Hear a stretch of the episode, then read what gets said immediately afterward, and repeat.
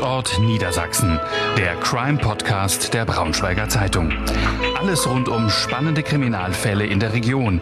Wir blicken gemeinsam mit unseren Redakteuren auf die Hintergründe der spektakulärsten Verbrechen zwischen Harz und Heide. Hallo und herzlich willkommen, liebe Hörerinnen und Hörer. Äh, mein Name ist Maria Osburg. Äh, ich bin Lokalchefin in Wolfenbüttel und habe heute die Ehre, äh, diese Crime-Episode zu präsentieren. Anmerkung der Redaktion, ich bin ziemlich nervös, aber ich hoffe, dass sich das gleich erledigt äh, mit diesem Thema und diesem unglaublich spannenden Gast, den ich mir heute eingeladen habe. Wir wollen uns heute in der neuen Folge beschäftigen mit einem Teil der Kriminologie, der, naja, manchmal ein bisschen stiefmütterlich behandelt wird. Wir haben ja auch in unserem Crime-Podcast wahnsinnig viele spannende Geschichten schon gehört über historische Fälle, aktuelle Prozesse und ganz viel über Täter, manchmal auch über Täterinnen, aber eher über Täter. Wir haben mit Experten und Expertinnen gesprochen, aber vor allen Dingen mit Kommissaren, mit Pathologen und so weiter. Und die haben häufig wirklich die andere Seite äh, des Verbrechens beleuchtet, nämlich die der Täter und Täterinnen. Heute wollen wir uns mal den Opfern zuwenden. Und in diesem Zusammenhang haben wir heute einen ganz besonderen Gast. Sie ist auch in Wolfenbüttel, zumindest beruflich beheimatet. Ich begrüße ganz herzlich Ute Ingrid Haas. Ja, herzlich willkommen. Guten Tag. Sie ist Professorin für Kriminologie und Viktimologie. Und Achtung, liebe Hörerinnen und Hörer, wenn Ihnen dieses Wort noch nie untergekommen ist, Viktimologie, keine Angst, äh, viele meiner Kolleginnen und Kollegen haben das auch noch nie gehört, was ich bei meinen Vorrecherchen festgestellt habe. Das ist einfach das Feld der Opferforschung. Und ich habe mich als erstes gefragt, wie wird man denn eigentlich Opferforscherin, Frau Haas? Ja, vielen herzlichen Dank, Frau Osburg, für Ihre netten Worte. Ja, Opferforscherin, Viktimologin, Kriminologin, das wird man durch seine Ausbildung, durch eine juristische, sozialwissenschaftliche Ausbildung und durch eine sehr intensive und dauerhafte Beschäftigung mit dem Thema und diesem Wissensgebiet der Opferforschung. Wie sind Sie dazu gekommen zu dem Thema?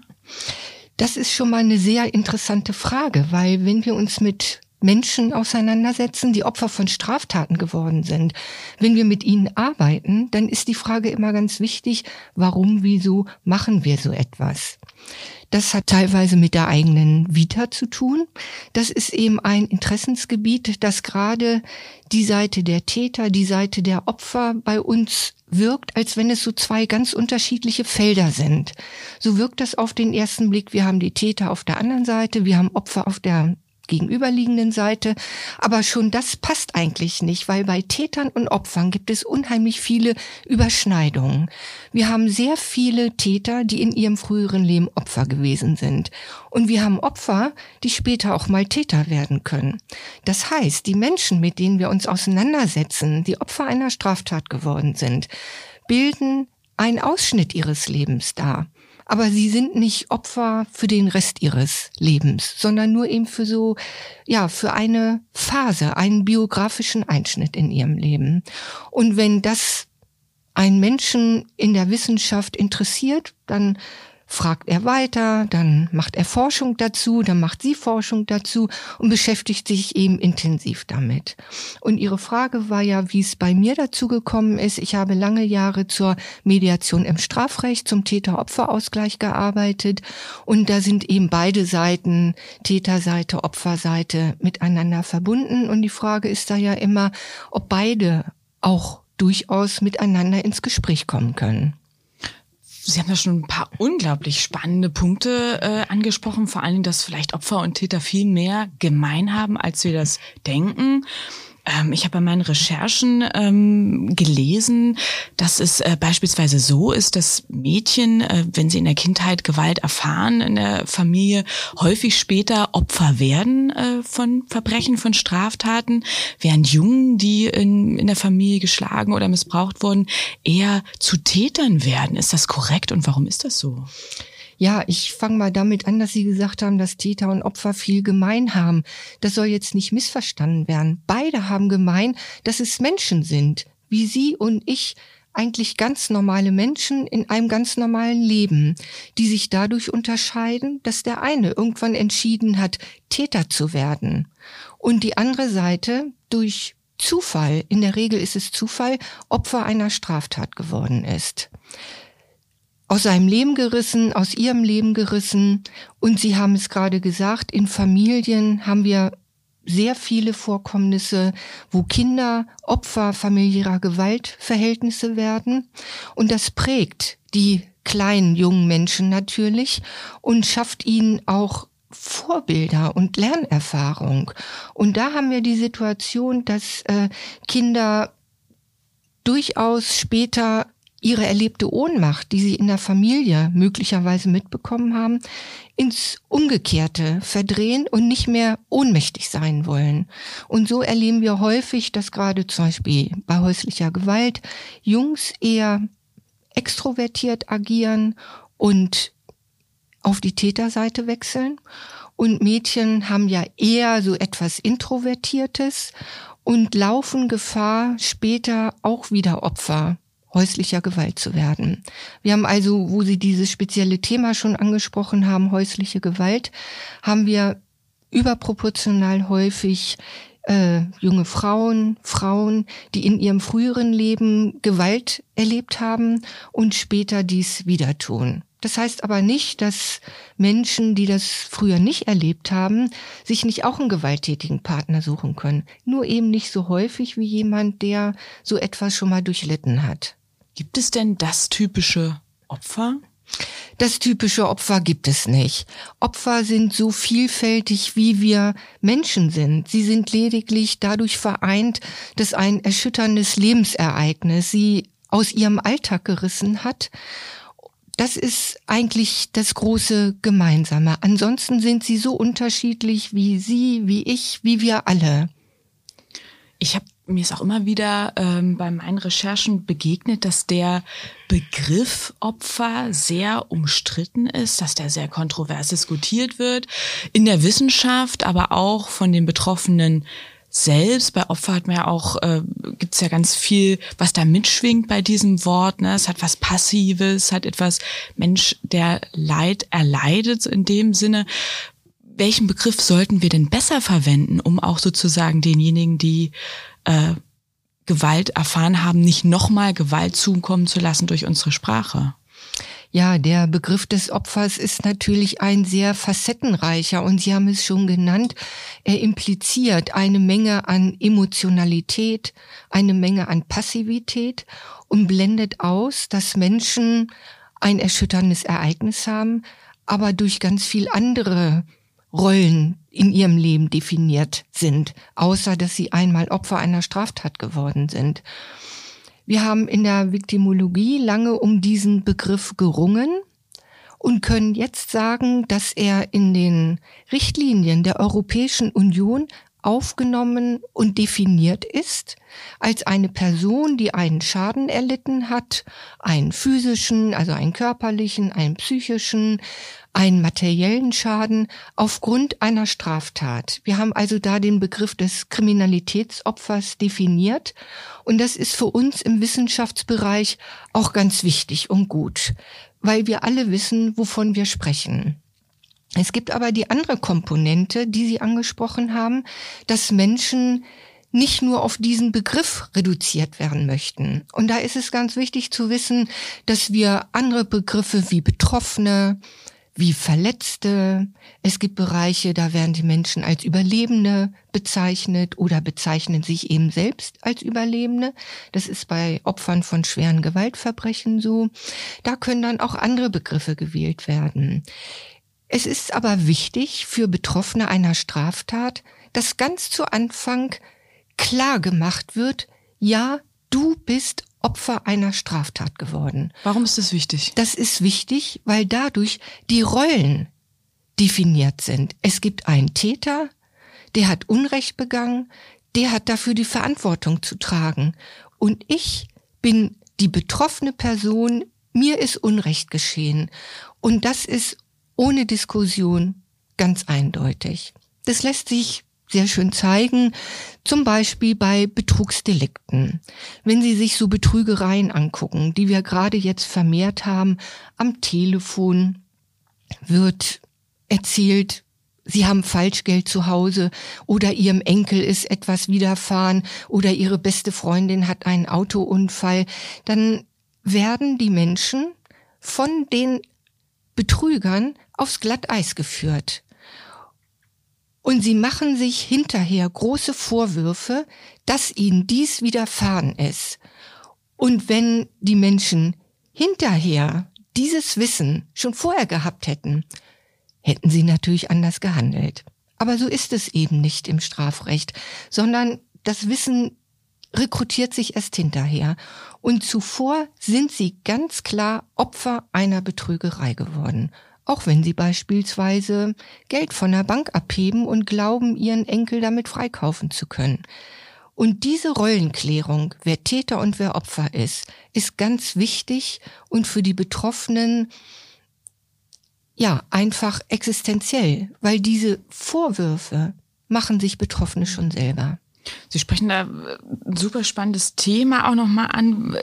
Die wir erleben es halt auch immer wieder, dass beispielsweise Menschen, die sich jetzt in der Öffentlichkeit ganz explizit als Geschädigte, Geschädigter als Opfer von der Straftat zeigen, zum Beispiel Frauen, die bei Social Media äh, berichten, dass sie vergewaltigt worden sind, etc., dass die ähm, als Rückmeldung nicht immer nur äh, Empathie äh, und Unterstützung erfahren. Das äh, schockiert einen zum Teil auch, ne, auch mich immer wieder, weil ich mir nicht vorstellen kann, warum denn Menschen mit anderen Menschen, denen offenbar Leid ähm, widerfahren ist, in dieser Weise umgehen. Also da geht es dann häufig auch um, um Anfeindung und um Vorwürfe und das, was Sie jetzt auch gerade ansprechen, jemand, der Opfer von einem Betrug wird, der vielleicht Angst hat, er hätte was anders machen sollen oder im Kontext zum Beispiel mit dieser sexuellen Gewalt, dass dann immer wieder auch diese Vorwürfe kommen, die Frau hat sich zu aufreizend gekleidet oder hat selber irgendwie Schuld an dem, was ihr widerfahren ist. Warum machen das, warum tun das Menschen anderen Menschen an?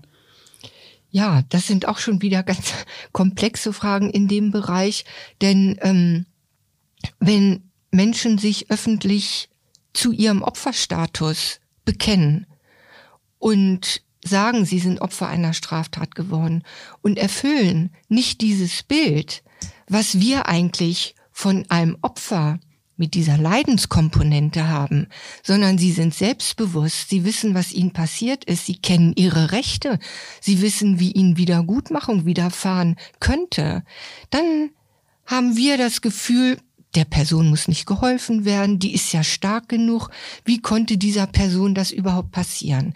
Und damit werden so Klischees erfüllt, denn wir glauben, wenn jemand Opfer einer Straftat geworden ist, dann ist er besonders schwach, besonders vulnerabel, also besonders verletzlich und ähm, erfüllt damit wirklich so unsere Vorstellung von dem typischen Opfer. Das gibt es aber eben nicht, sondern wir alle können am falschen Ort zur falschen Zeit sein und eben Opfer einer Straftat werden und wissen nicht, wer draußen herumläuft und sich überlegt hat, Täter zu werden. Das heißt, äh, wenn ich Sie richtig verstehe, dass wir alle so ein Bild äh, von einem Opfer im Kopf haben, was schwach ist, ausgeliefert ist und vielleicht sich auch noch in eine, in eine falsche Situation begeben hat es ist total spannend, wenn man da auch ein bisschen guckt, sozusagen in die Entwicklung dieses Begriffs. Also wenn wir da eher im, in dem religiösen Kontext gucken oder da, wo dieses Thema herkommt, da geht es ja eher darum, ähm, etwas zu geben, etwas zu opfern und dafür etwas zu bekommen. Also das ist ein viel aktiverer Part als jetzt dieses passive. Und was, äh, glaube ich, äh, in den letzten Jahren sehr häufig aufgefallen ist, dass eben auch in der Jugendsprache eben diese, dieser Begriff du Opfer, jemanden so zu bezeichnen, etwas ist, wie man auch jemanden beleidigen kann. Ne? Also da, da ist gar nichts von Empathie, da ist gar nichts von Mitgefühl. Das ist eine Beschimpfung, das ist eine Beleidigung. Jemand, der schwach ist, ein Verlierer unserer Gesellschaft. Ähm, was ist das für eine wechselvolle Geschichte? Was, was passiert da mit diesem Begriff? Ja, dieser Begriff hat natürlich in der Viktimologie auch eine lange Entwicklung widerfahren. Als wir uns beschäftigt haben oder als sich die Viktimologie mit ähm, den Fragen beschäftigt hat, wie kommt es, dass jemand Opfer einer Straftat werden kann, sind natürlich viele ähm, ja, Untersuchungen gelaufen, wo man sich überlegt hat, gibt es Situationen, die die betroffene Person, die Opfer gewesen ist, verhindern könnte. Da war Anfang der 40er Jahre, die Forschung kommt aus den USA, ähm, gab es einen sehr renommierten Wissenschaftler, Benjamin Mendelssohn, der ähm, Stufen von Mitschuld bei Betroffenen kreiert hat. Und das ist sehr verhängnisvoll, weil wir heute wissen, niemand ist verantwortlich dafür, dass er Opfer einer Straftat geworden ist. Verantwortlich dafür ist der Täter. Und ich als betroffene Person, die Opfer einer Straftat geworden ist, trage keine Mitschuld. Die Rollen sind ganz klar. Aber diese ursprüngliche Entwicklung, bis wir zu dieser Erkenntnis gekommen sind, die haften uns eben als Klischee immer noch im Hinterkopf an. Und so bündelt sich in dieser Jugendsprache mit du Opfer, bündelt sich eigentlich, ähm, ja, 60 Jahre viktimologische Wissenschaft wieder, die das auf so einen ganz einfachen Punkt bringen. Beleidigung, Schwäche, äh, Hilflosigkeit, aus der Rolle nicht herauskommen. Und das ist natürlich sehr dramatisch für diejenigen, die wirklich Opfer von Straftaten geworden sind. Wie können wir denn äh, mit diesen, mit den Menschen umgehen, sozusagen, die diese äh, Erfahrungen gemacht haben, die Opfer von Straftaten wurden. Wie, wie können wir mit ihnen umgehen? Auf der einen Seite würde mich da die Medienseite auch interessieren. Also was würden Sie uns vielleicht auch äh, da ins Stammbuch schreiben, wie wir auch in der Berichterstattung damit umgehen? Und auf der anderen Seite würde mich ganz privat auch dieses Umfeld interessieren. Wie kann ich als Partnerin, als Freundin, als Mutter, wie kann ich sozusagen ähm, mit jemanden, äh, der das erlitten hat, dieses Leid umgehen, ohne ihn sozusagen zu retraumatisieren in dem Zusammenhang. Ja, da gibt es mittlerweile, Gottlob, sehr äh, sehr ausgearbeitete Kriterien, wie wir mit Opfern von Straftaten umgehen, was ja besonders wichtig auch für diejenigen ist, die professionell mit Opfern arbeiten. Das ist wichtig für die ähm, Kollegen von Polizei, von Justiz, für sie in den Medien ist es ganz wichtig, weil wir Betroffene von Straftaten nach der erlittenen Tat noch einmal schädigen können. Das nennen wir in der Viktimologie sekundäre Viktimisierung, also eine Viktimisierung nach der Tat.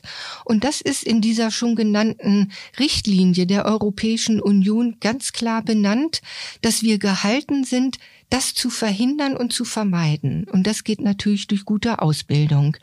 Was heißt jetzt aber sekundäre Viktimisierung? Das heißt, dass wir nach einer Straftat das Opfer im Prinzip nochmal mit Selbstschuldvorwürfen behelligen, ihm Mitschuldgefühle machen und mit Fragen, wie konntest du abends rausgehen? Wie konnte dir das passieren? Wie konntest du diesem Täter zuhören? Wie konntest du das Geld hingeben? Warum hast du abends die Abkürzung gewählt? Also diese ganzen Warum-Fragen, die sind verhängnisvoll, weil sie nicht klar belassen, du bist Opfer einer Straftat geworden, sondern du bist mitschuld an dem, was dir passiert ist. Und ganz klar ist, das ist ein Opfer nie.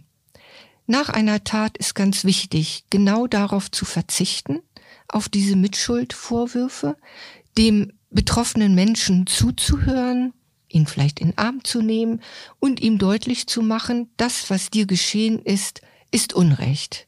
Die Betroffenen haben nach der Tat ihr Selbstbestimmungsrecht verloren, weil der Täter einen Überraschungsmoment ausgenutzt hat und das Opfer quasi in einer Arglosigkeit überrascht hat. Und so ist es für die Betroffenen hinterher ganz wichtig, wieder über ihr Selbstbestimmungsrecht verfügen zu können. Und für uns als Menschen, die in der Opferhilfe arbeiten oder eben auch Polizei und Justiz, ist das Wissen originär, dass Opfer sich schon selbst beschuldigen und die Rolle klar sein muss. Wenn wir da jetzt sozusagen nochmal äh, auf das Schreiben über Verbrechen und ähm, über beispielsweise Gewalttag, Betrug etc. Verbrechen ist ja breite, äh, sozusagen breites Spektrum. Ne? Man muss ja nicht unbedingt immer körperlich geschädigt werden oder psychisch. Es gibt ja unterschiedliche Arten und Weisen, wie wir, wie wir Opfer sein können. Ähm, man könnte ja auch sagen, wir sind alle kollektiv Opfer vom Klimawandel oder von bestimmten Umweltkatastrophen in dem Sinne. Ähm, wenn ich aber jetzt mich nochmal zurückversetze, auch jetzt in mich als meine Rolle als Journalistin, okay, nicht nach dem Warum fragen, welche Fehler kann ich noch machen in der Berichterstattung? Was, wie kann ich den Menschen nochmal etwa Leid antun? Sie können den Betroffenen Leid antun, indem sie in der Berichterstattung die äh, Viktimisierung in Frage stellen, indem das Opfer vielleicht lächerlich gemacht wird, weil es bestimmte Situationen ausgeblendet hat. Und ähm, Sie haben ja in der in den Medien haben Sie ja auch ähm, ethische Codes, wie mit Betroffenen umzugehen ist und sich einfach daran zu halten und ähm, im Prinzip eine Op objektive Berichterstattung zu nutzen. Wir haben in der Viktimologie interessanterweise vier Viktimisierungsstufen. Das ist nicht nur die Tat an sich und diese genannte sekundäre Viktimisierung, sondern ein Opfer kann nochmal geschädigt werden durch die Presse beispielsweise, indem das Opfer eben lächerlich gemacht wird. Es kann aber auch geschädigt werden durch uns als Wissenschaftler, indem wir es einfach benutzen für Fragestellungen, für die Forschung. Da haben wir in der Wissenschaft auch ethische Codes. Und wenn Sie sich an diesen interessanten Fall von Natascha Kampusch erinnern, die ja jahrelang in einem Verlies gehalten wurde, wie diese junge Frau zwei Wochen nachdem sie befreit wurde, gleich in einer Talkshow Talkshow gesessen hat und eigentlich von den Medien ausgenutzt worden ist mit Fragen und die Bevölkerung eine Frau gesehen hat, die äh, versucht hat, wieder die Deutungshoheit über ihr Leben zu bekommen. Das ist ehrlich gesagt gründlich schiefgegangen. Und äh, von viktimologischer Sicht ist das ganz interessant gewesen, dieses Interview mit Natascha Kampusch, denn es gab eine Situation darin, wo sie mit ihrem ja mit ihrem Täter in einem Baumarkt gewesen ist und sich alle gefragt haben, warum ist sie da nicht geflüchtet? Aber wenn man weiß, was für ein Druck ausgeübt werden kann, was für ein unsichtbarer Zwang, dann erklärt sich das, dass sie wieder mitgekommen ist. Also da braucht es schon wirklich ein ganz tiefes Verständnis für die betroffenen Personen.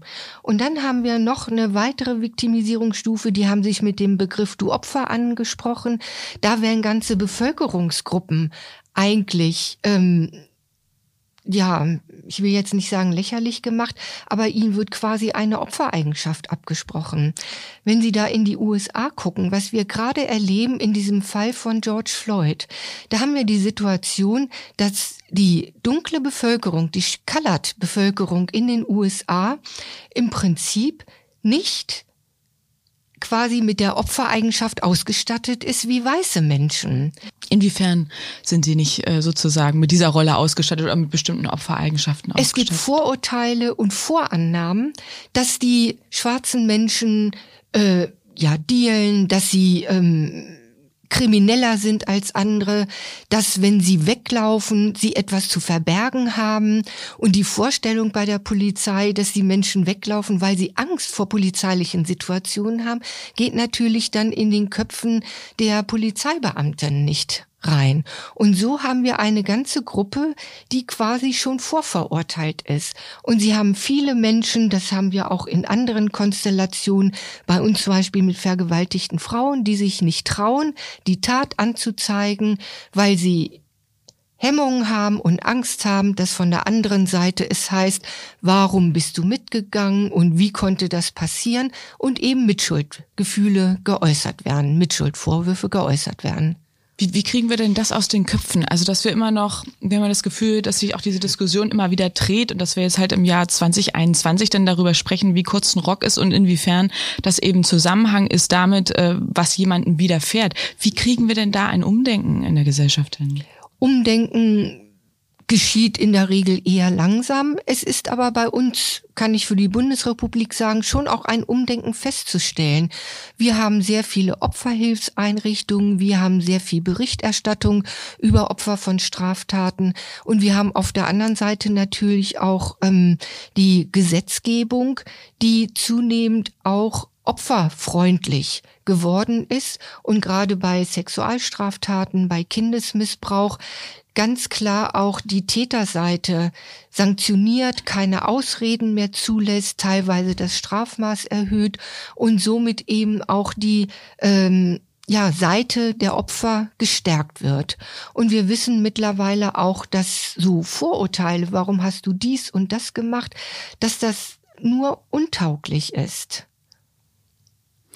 Wenn wir ähm, darüber nochmal nachdenken, über das, äh, über die Auswirkungen von Verbrechen auf Menschen und sie ja immer wieder betont habe und das glaube ich äh, super wichtig ist, was wir alle in den Hinterköpfen haben sollten, ähm, dass äh, Verbrechensopfer eben einfach ganz normale Menschen sind, denen etwas widerfahren ist, die einen Schicksalsschlag erlebt haben.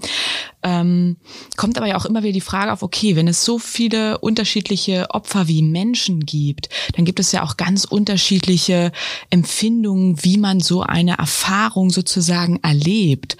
Ähm, das heißt, dass dann auch vielleicht die, die gleiche Straftat bei unterschiedlichen Menschen ganz unterschiedlich Widerhalt. Ist das so und wie, wie geht man damit um? Also die Reaktionen auf Straftaten sind wirklich sehr unterschiedlich, aber die Viktimologie konnte bestimmte Merkmale herausarbeiten, die bei vielen Menschen ähnlich sind. Nur äußern sie sich vielleicht unterschiedlich und da erfordert es eben dann von der Unterstützungsseite Fingerspitzengefühl, mit diesen Unterschieden umzugehen. Aber bestimmte Reaktionen sind von allen Seiten relativ ähnlich. Um ein Beispiel zu nennen, nach einer erfolgten Straftat geraten Opfer in der Regel in eine krisenbehaftete Situation. Sie haben etwas erlebt, was ihnen in der Regel noch nie widerfahren ist. Und für etwas, was uns noch nie widerfahren ist, haben wir quasi kein Handlungsrepertoire. Wir wissen nicht, wie wir darauf reagieren sollen. Und dieses nicht zur Verfügung habende Handlungsrepertoire, das wirft uns etwas auf der Bahn, aus der Bahn. Wir versuchen wieder unsere Sicherheit herzustellen, wir versuchen wieder Handlungssicherheit zu bekommen und diese Krisensituation muss irgendwie überwunden werden. So eine Krise dauert in der Regel ein paar Tage und es kommt darauf an, wie mit der Person dann umgegangen wird, ob ihr zugehört wird, ob dann so nach den Regeln der Viktimologie die Verantwortungen klar aufgeteilt sind. Und ähm, die Betroffenen versuchen dann, das Geschehene zu verarbeiten. Das hängt natürlich dann davon ab, welche Straftat sie erlitten haben, wie schwer die Straftaten sind. Und da kommt es dann schon auf die Person drauf an. Die eine erlebt etwas schwerer als eine andere Person. Und wie gesagt, da ist sehr viel Fingerspitzengefühl erforderlich. Wir haben gerade gesagt, das sind Menschen, die nach diesem Erlebnis ja auch irgendwie wieder zu ihrem normalen Leben, zu ihrem vertrauten Leben zurückfinden wollen. Jetzt war ich sehr äh, erschüttert, als ich da in der einstiegen Literatur gelesen habe, dass das vielen misslingt. Warum ist das nicht so einfach? Die Menschen haben ein biografisches Ereignis erlitten, was lebenslang bleibt. Sie werden sich bei schweren Straftaten ewig daran erinnern. Und wenn die Verarbeitung nicht gelungen ist, dann werden sie immer wieder auch in diese Gefühle, die sie in der Zeit der Tat hatten, zurückgeführt. Also wir kennen das bei schweren Straftaten, dass bestimmte Gerüche präsent sind, dass ähm, wenn Sie an das Zugunglück von Eschede denken, dass äh, Menschen teilweise gar nicht mehr Bahn fahren konnten, weil sie einfach Sorge hatten und Angst hatten, dass ihnen wieder etwas geschieht in der Eisenbahn. Das ist bei manchen lange gar nicht bemerkt worden, weil dann hat zum Beispiel jemand den Führerschein gemacht, Auto gefahren und hat das kompensiert, dieses erschütternde Ereignis. Und dann hat man Jahre später festgestellt, dass dieses Führerschein machen im Prinzip eine Vermeidungssituation war. Bloß wollen Sie in einem normalen Zustand, in einem normalen Leben jemandem, der Führerschein macht, sagen, jetzt vermeidest du aber Bahn zu fahren. Nein, so gehen wir natürlich nicht miteinander um. Aber diese lang wirkenden Traumatisierungen brechen sich irgendwann Bahn und kommen dann doch wieder heraus. Und dann ist an der Stelle feststellbar, dass von dem erschütternden Ereignis etwas noch nicht verarbeitet worden ist. Und da gibt's natürlich Situationen, die kann man Zeit seines Lebens nicht verarbeiten. Da ist es ganz wichtig, die Person zu stabilisieren, ihr Freude an anderen Teilen des Lebens zurückzugeben, aber diesen biografischen Einschnitt versuchen, damit zu leben. Hm. Jetzt ist ja so dieser Begriff Resilienz in unterschiedlichen Kontexten in aller Munde und man fragt sich, kann man denn irgendwas tun? Sie haben gesagt, man kann sich nicht darauf vorbereiten. Es ist ein Erlebnis, was man nicht vorher durchspielen kann. Aber gibt es denn bestimmte Dispositionen, Dinge, die man an sich entwickeln kann, wie man seelisch stärker werden kann oder sich irgendwas schaffen kann? Vielleicht so eine Art Sicherheitsnetz? Gibt es da Möglichkeiten? Ja, wir haben in unserem Leben eigentlich zwei Grundannahmen, mit denen wir glauben, gut durchs Leben zu kommen. Und zwar ist das einmal die Grundannahme, dass uns nichts passieren wird, dass wir relativ unverletzlich sind. Und mit dieser Annahme glauben wir gar nicht, dass wir vielleicht nicht resilient sind, wenn wir glauben, wir sind relativ unverletzlich. Wir haben noch eine zweite Grundannahme, mit der wir glauben, gut durchs Leben zu kommen. Und das ist die, die Annahme der sicheren und gerechten Welt. Wir basteln uns ja die Welt so, dass wir glauben, wenn ich mich nur richtig verhalte, passiert mir auch nichts. Dann bin ich schon auf der sicheren Seite. Wir glauben sowieso, uns passiert nichts, sondern eher den anderen. Und ähm, wenn uns dann eine Straftat widerfährt durch Zufall, dann stürzen diese Annahmen dieser Weltanschauung, stürzen bei uns ineinander wie ein Haus und wir müssen damit zurechtkommen, dass eigentlich unsere Lebensphilosophie nicht funktioniert hat und müssen uns wieder eine sichere Welt bauen. Und da gibt es natürlich Menschen, die psychisch stabiler sind, vom Naturell her. Die Resilienzforschung ist ja etwas sehr Interessantes, was wir einem jüdischen Wissenschaftler Aaron Antonowski zu verdanken haben. Wir haben aus der Resilienzforschung ganz interessante Befunde, dass es Menschen gibt, die ähm, stabiler sind, die eher positiv denken, die ähm, mit beispielsweise einer Straftat anders umgehen und sie anders ins Leben integrieren können. Wir haben aber auch einen Menschentypus, der hadert mit bestimmten Dingen mehr, der hinterfragt mehr, der ist eher sorgenvoller und der kann dann als Opfer einer Straftat das Ereignis nicht so gut verarbeiten. Und ähm, dann haben wir Menschen, die zerbrechen daran. Die brauchen als allererstes Unterstützung und ähm, Hilfe, dass sie das Ereignis langfristig vielleicht in ihr Leben integrieren können. Aber ich kann nicht irgendwas tun oder kann nicht irgendwie vorher selbstwirksam sein, um dann das Gefühl zu haben, dann selbstbestimmt damit so einer Situation umzugehen. Ja, das würde ja bedeuten, dass wir von früh an davon ausgehen, mal Opfer einer Straftat werden zu können. So leben wir aber gar nicht, dass wir davon ausgehen, dass das mal passieren kann. Es gibt Gesellschaften, da schützen dich zum Beispiel die Hausbewohner viel mehr. Wenn sie sich bei uns das Leben angucken. Viele schließen die Haustür nicht ab. Wenn wir an Einbruchdiebstahl denken, wir gehen sorglos aus dem Haus, wir ziehen die Tür hinter uns zu und glauben, es wird schon alles gut gehen, was in vielen Fällen auch passiert. Aber wenn dann doch eingebrochen wird, dann fangen wir erst hinter an, hinterher an, mit Sicherungssystem zu arbeiten. Es gibt aber auch Menschen, die wissen, dass sowas passieren kann und haben schon bessere Schlusswerkzeuge oder haben Riegel vor der Haustür. Ähm, die wissen, dass es solche Gefahren gibt und handeln eben danach. Wissen Sie, das Problem der Resilienz ist ja, dass man ganz leicht auch wieder in den Bereich kommen kann, du hast dich nicht gekümmert, du bist selbst schuld. Aber auch wenn ich meine Haustür offen stehen lasse, hat niemand das Recht einzudringen und mir meine Wertsachen wegzunehmen. Spannender Punkt. Ähm, wenn wir noch mal einmal sozusagen den, den Kreis noch mal einmal ganz kurz ein bisschen erweitern ähm, und auf eine weitere Personengruppe in diesem Zusammenhang gucken, die dann vielleicht auch manchmal äh, vergessen werden. Das sind die Angehörigen, das ist das Umfeld. Ähm, es werden ja nicht nur die Menschen äh, Opfer, sondern auch das Umfeld sozusagen, Opfer von dieser, von dieser Straftat. Wie können die sich denn Unterstützung holen? Ja, das ist schön, dass Sie das ansprechen, weil gerade das äh, Umfeld von, ähm, von Kriminalitätsopfern, die nennen wir in der Viktimologie mittelbare Opfer. Und mittelbare Opfer sind auch in der schon genannten EU-Richtlinie mit aufgenommen äh, und den unmittelbar Betroffenen gleichgestellt, weil mittelbar Betroffene, das können die Angehörigen von ähm, Vergewaltigungsopfern sein, das können ähm, die Hinterbliebenen von Todesopfern, von Getöteten sein. Und ähm, die Hinterbliebenen machen sich natürlich häufig auch Vorwürfe und fragen sich, hätte ich den Betroffenen besser schützen können? Und ähm, in der Regel sind ja Opfer Zufallsopfer, so dass man sie nicht hätte besser schützen können. Und da ist für die mittelbaren Opfer, für die Angehörigen auch ganz wichtig, dass es Unterstützung gibt.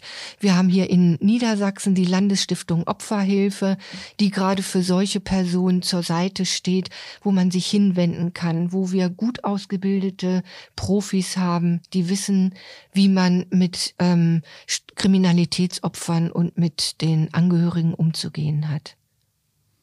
Ja, zum Abschluss äh, würde mich nochmal interessieren. Sie haben so viel, äh, so viele Jahrzehnte, wie ich gelesen habe, sich mit diesem, mit diesem Thema beschäftigt und Sie haben wahrscheinlich mit wahnsinnig vielen Menschen auch gesprochen, ähm, die äh, betroffen sind äh, von Verbrechen. Ähm, und sie haben damit ganz hautnah und immer wieder erlebt, was Täterinnen und Täter Menschen antun. Wie wird man da nicht zum Menschenfeind? Frau. Indem man einfach ähm, sieht und erkennt, dass es A um menschliches Handeln geht was wir letztendlich alle in uns tragen. Jeder von uns kann Täter werden, jeder von uns kann Opfer werden. Das ist, ich möchte nicht sagen normales menschliches Handeln, aber das ist ein Handlungspotenzial, was wir alle in uns haben. Das ist das eine. Das andere ist ganz wichtig, die Person, sowohl Täter und Opfer, nicht nur auf diese Rolle zu reduzieren. Jeder ist auch etwas anderes. Der eine ist Opfer einer Straftat geworden, ist aber aber weiterhin auch Bruder, Schwester, Partner, ein heiterer, humorvoller Mensch, ein Arbeitnehmer. Also die Opfereigenschaft macht ihn nicht nur ausschließlich etwas aus, sondern ist ein Teil seines Lebens. Und so möchten viele Betroffene auch, dass sie behandelt werden. Sie wollen nicht nur auf die Opferrolle reduziert werden. Deswegen ist es für Betroffene auch wichtig, dass sie nach der Feststellung, dass sie Opfer einer Straftat geworden sind, durchaus auch mit anderen Begriffen belegt werden, mit Betroffenen oder Verletzten.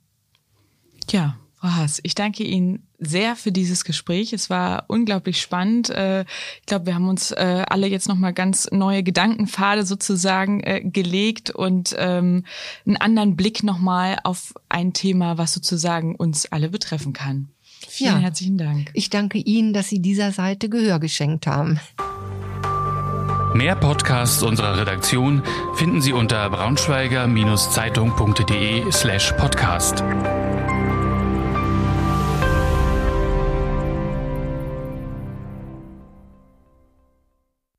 Every year, one thing is always predictable. Postage costs go up. Stamps.com gives you crazy discounts of up to 89% off USPS and UPS services, so your business will barely notice the change. Stamps.com has been indispensable for over 1 million businesses just like yours. It's like your own personal post office. No lines, no traffic, no waiting. Sign up with promo code PROGRAM for a four week trial plus free postage and a free digital scale. No long term commitments or contracts. That's Stamps.com code PROGRAM.